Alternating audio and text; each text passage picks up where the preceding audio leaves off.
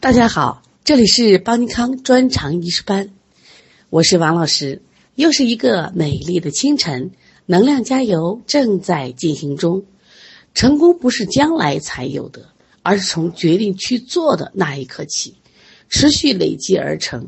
再苦再累，只要坚持往前走，属于你的风景终会出现。昨天我们预习了第十单元病因，首先讲了。六淫，六淫是外感病因的之一。也就是说，当自然界气候异常的变化，我们讲的六气哪六气呢？风寒暑湿燥火发生了太过或不及，叫非其时而有其气，或者是气候变化太过于急骤，加上人体正气不足的时候，这个六气就变成了六淫，又称为六邪。他们治病的共同特点，大家一定要记住啊，都是外感性。所以风寒暑湿燥火就是我们的外感致病因素。季节性有季节特点，有地域性，同时它们也有相间性。那么六淫的性质及致病特点，这是一个学习的重点，也是个考试的高频考点。首先，我们来看一下风邪的性质及致病特点。首先。风的性质为阳邪，气性开泄，易吸阳味。我们对比记一下，暑为阳邪，气性是炎热。我们还有一个阳邪叫火为阳邪，气性炎上。所以有三个都是阳邪，那么但是它们的性也有区别啊，一定要分清楚。寒为阴邪，易邪伤气。我们还有个阴邪是谁呢？湿为阴邪，易阻遏气机，损伤阳气。我们又通过对比发现了什么？同为阳邪，这是相同点，但是它的性质又不同。同为阴邪是相同点，那么同样气质不同。大家一定要把这些六淫的特点记住。那我们在诊病的时候，我们就在细微中可以找差别。我们现在再来对比一个属性生散。耗气伤精，主要看后面四个字“耗气伤精”。那么，在我们讲火邪的时候，是不是也出现了一个伤精耗气？这是他们的共同点。如果遇到了，他既有这种口渴、大汗，然后又出现什么呀？懒、没劲儿、气短乏力，哎，这种症状的时候，你不仅要考虑到它是暑邪，还要考虑它是火邪。然后再根据他们的不同的其他的性质，再来比较，再来区分。如果我们明知道我们感了外邪了，身体发生的疼痛症状，那你不用说了，寒性凝滞主痛，独一无二的特点一定要记住啊。那还有，如果说这发病有这个特点，就发无定处，此起彼伏。这你也要考虑谁？风邪，因为风有风邪善行而数变，风邪之病就是变化无常，发病迅速。你比如说，他可能这个病昨天在这个头上，明天是在脚上，是不是还发病快？你考虑风邪。那么另外我们再考虑，如果说这个发病呢，它会出现阳热亢盛的症状，那么考虑暑邪或者是火邪。但如果伴随着就这种胸闷、恶心、四肢困倦，你就知道这是暑多加湿的表现。在我们讲火邪的时候，提到一个特点叫火热易生风动血。那么这个风跟我们风邪本身的性质一样吗？这个是因为先有火，主要是内火，内火。它会引起了肝风内动，热极生风，所以出现的是什么？就我们身体的四肢抽搐、目睛上视、颈项强直、脚弓反张的这个风，就抽风的风，跟外风的这个风还是有区别。你像荨麻疹的风，皮肤成片的肿胀瘙痒，哦，一挠一片，那这个风属于外风。那么如果说你四肢抽动，这个风是。前提是什么？内风，内风你也判断，先有热后有风。关于湿邪的判断，大家一定要记住，它有个最大的特点，它阻隔了气机。你看，寒为阴邪，伤的是阳气；湿为阴邪，先阻隔的气，这是两个区别吧？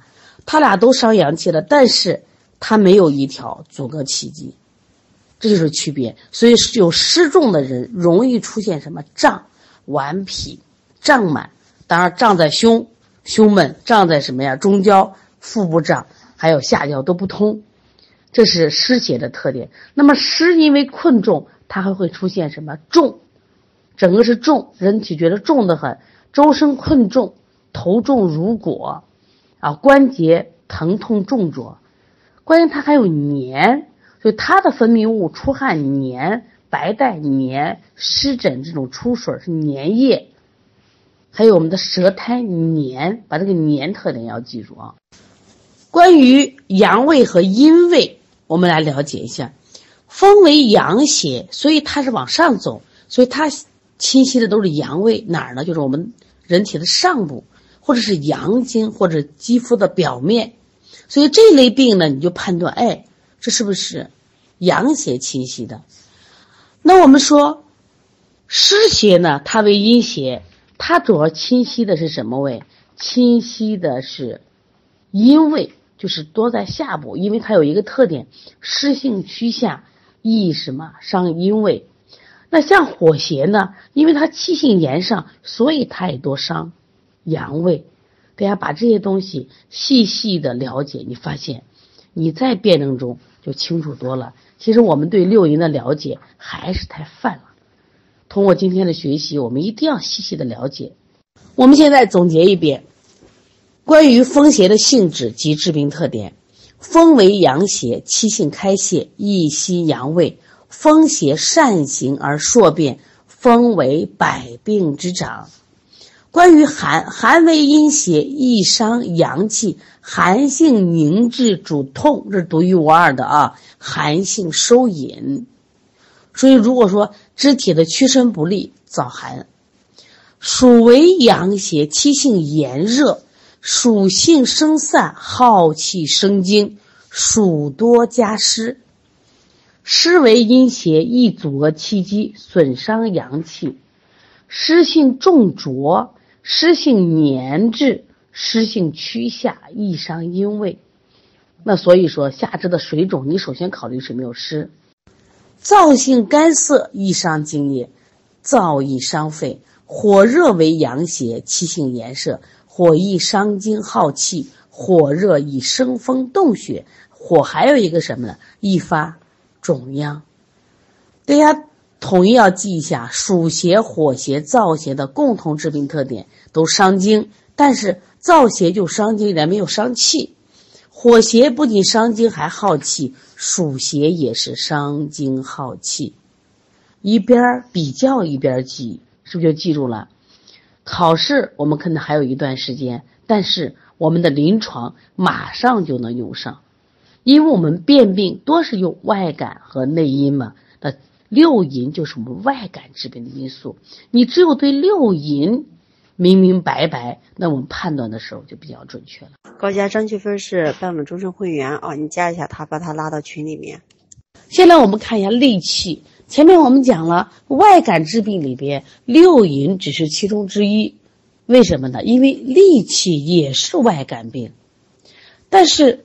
戾气治病呢，它是一种天地间别有的特殊的致病因素，因为它会形成大面积的传染。这就是讲六淫人没有传染性，就是我得了就得了，但它不是像我们，呃，在古代有很多瘟疫。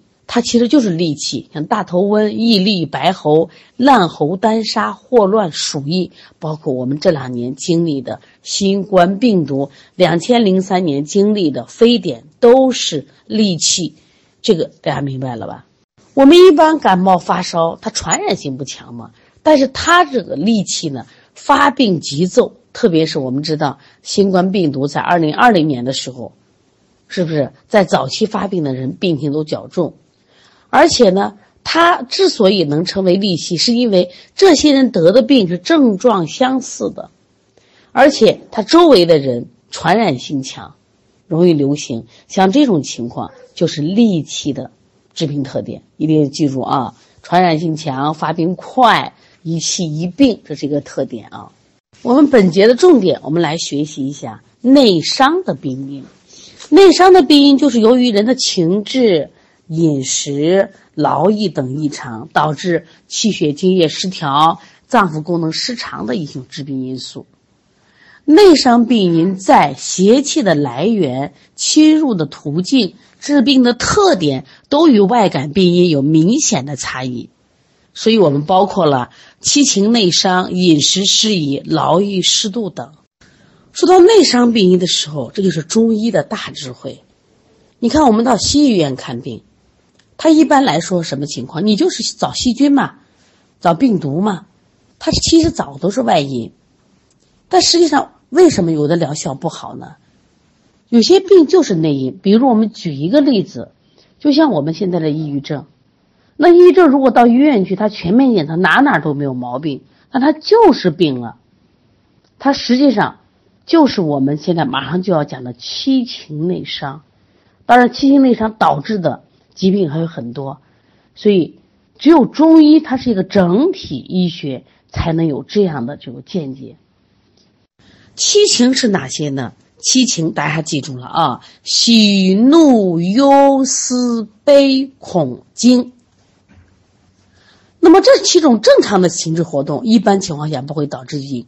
但如果人的情志异常强烈、持久，偏激过甚，超越了人体的生理或心理适应能力，或者说人体正气虚衰，脏腑的精气也虚衰，对情志刺激的调节能力低下，那么七情就会导致疾病发生，或成为疾病发生的诱因。我们就称为七情内伤。其实我们前面学五脏的时候也反复强调，五脏有看得见的生理运动，每一个脏都有它不同的运动。那么其实还有看不见的精神活动。所以古人说了：“人有五脏，化五气，以生喜怒悲忧恐。五脏化藏精，精化为气。”气化为神，五脏的精气可产生相应的情志活动，大家还记得吗？肝在志为怒，心在志为喜，脾在志为思，肺在志为忧，肾在志为恐。那么五脏精气的盛衰，气血运行的通畅，在情志产生过程中发挥着重要的作用。这里还要记住一点，因为心我们在前面讲了，它是五脏六腑之大主，主神明，这也是考点啊。各种情志刺激都会先伤心神，而后涉及他脏，所以说情志所伤以心脏、肝脏、脾脏为多见。肝藏血而主疏泄，它调畅气机。它能促进和调节气血运行，因此肝在调节情志方面，保持心情舒畅，发挥着重要作用。所以你不高兴了，你当然你可能考虑心，你是不是也考虑你是不是气机瘀滞？最近你实际上烦闷着呢，是不是身体不通畅？这是肝的功能下降了，所以你不会开心。那我们说脾，脾为气血生化之源，它在志为思，思虑和记忆等精神活动与脾密切相关。现在我们的好小朋友很小就学习好多东西，然后呢，他掌握知识多以后，他多思多虑，所以他脾功能就很差。因此，过于惊喜易伤心，导致心神不宁，出现心悸、失眠、健忘，甚至精神失常。那如果郁怒太过，则伤肝，则则会引起肝气郁结、两胁胀痛、胸闷太息。而且严重的话，就是咽喉中如异物梗阻，包括你的月经延后、痛经、闭经、真假等症状。如果思虑过度，伤及了心脾和出现了心脾两虚、心悸、失眠多梦、食少腹胀、便溏等症状。七情内伤，它可以单一的情志伤人，也有两种以上的情志伤人，像惊恐、惊喜。忧思郁怒，你看都是多种情志。那么多种情志治病，可损伤一个或多个脏腑。你像过惊过恐，既可损伤心，又可累积肾；郁怒太过，既可伤肝，又可伤心脾；忧思内伤，既可伤脾，又可影响心肺。现在我们来看一下，七情治病还会影响脏腑气机，这个怎么理解呢？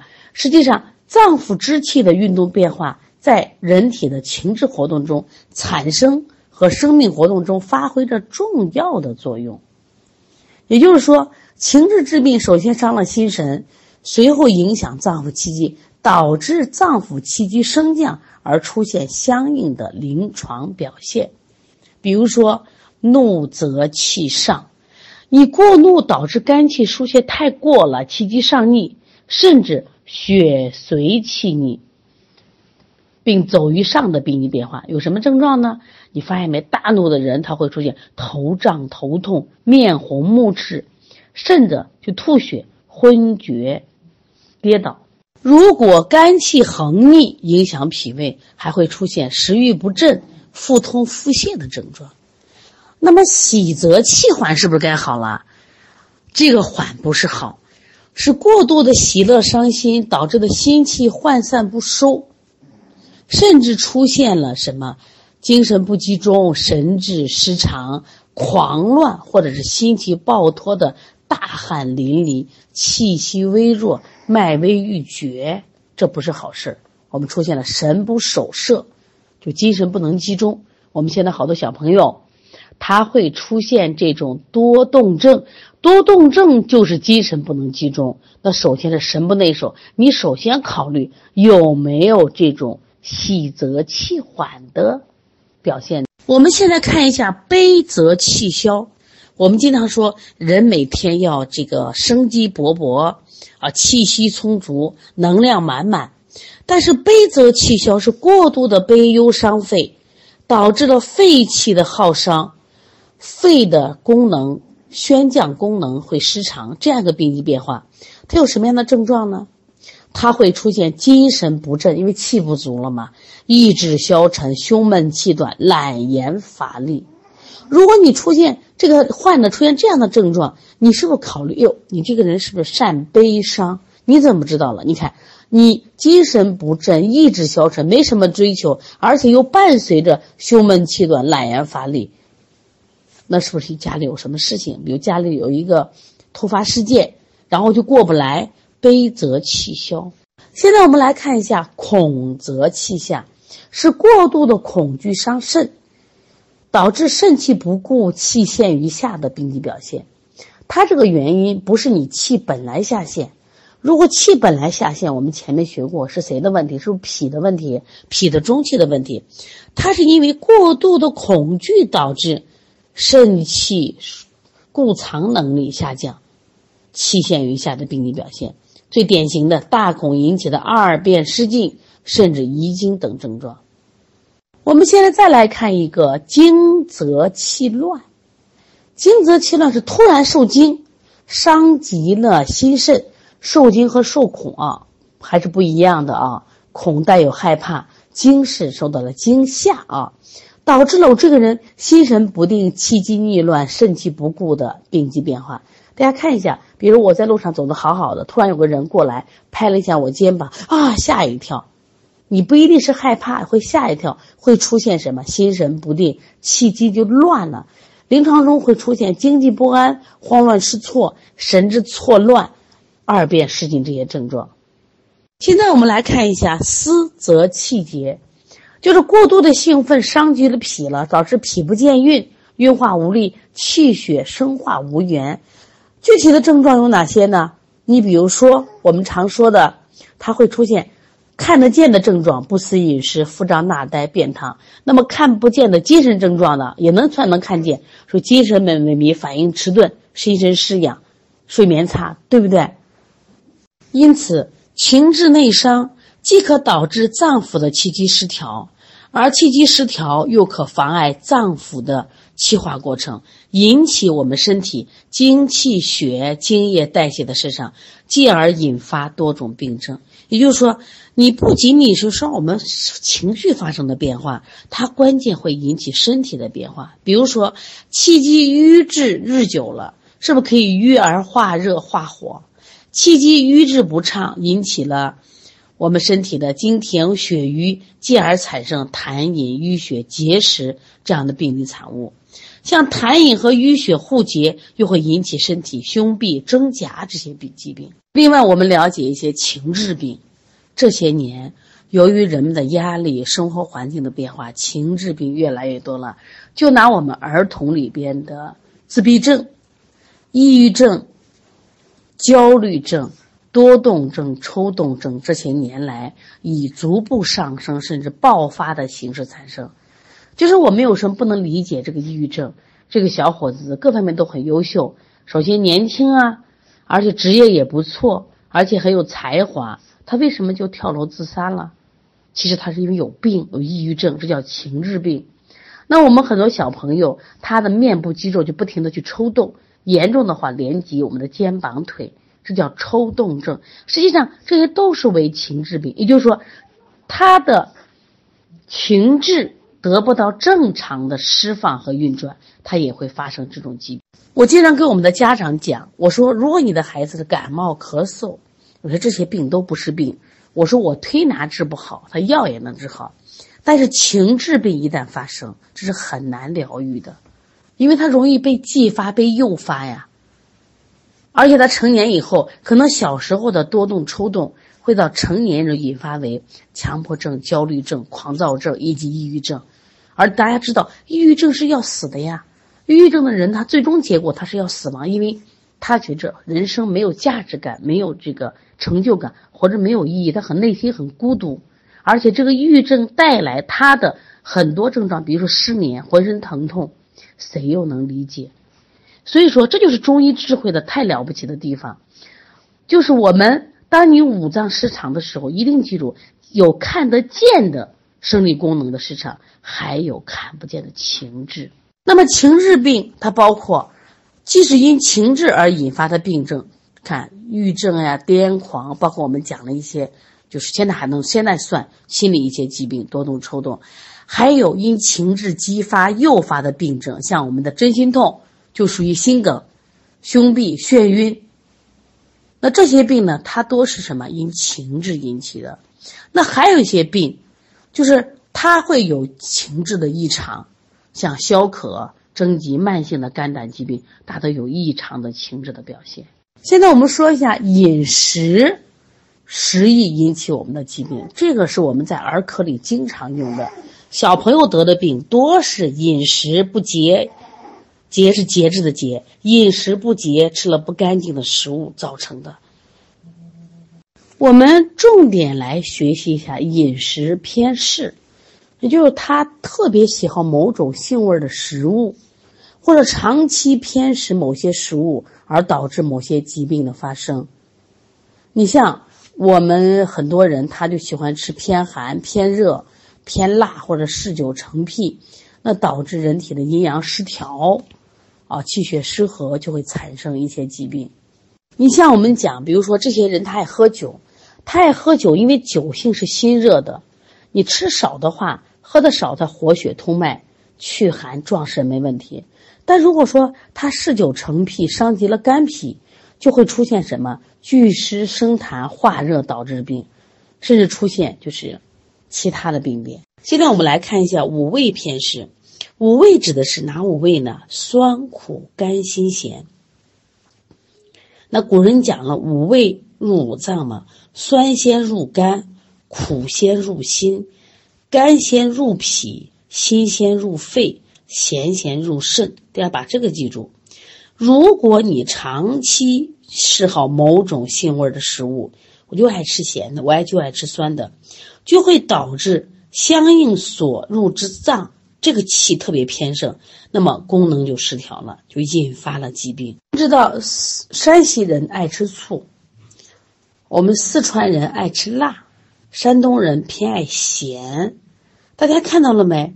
因此它就会出现区域性的地方病，这是跟饮食有关的。这里有一段话啊，是一个考点。学生理解起来特别难度大啊！今天做题也会碰见，多食咸则脉凝气而变色，多食苦则脾槁而毛拔，多食辛则筋结而爪枯，多食酸则肉底皱而唇结，多食甘则骨痛而发落。那么五味这种偏嗜，脏气偏盛，就会导致在我们五行里边相克关系的什么？过克，就是相称的关系。或者相侮的关系。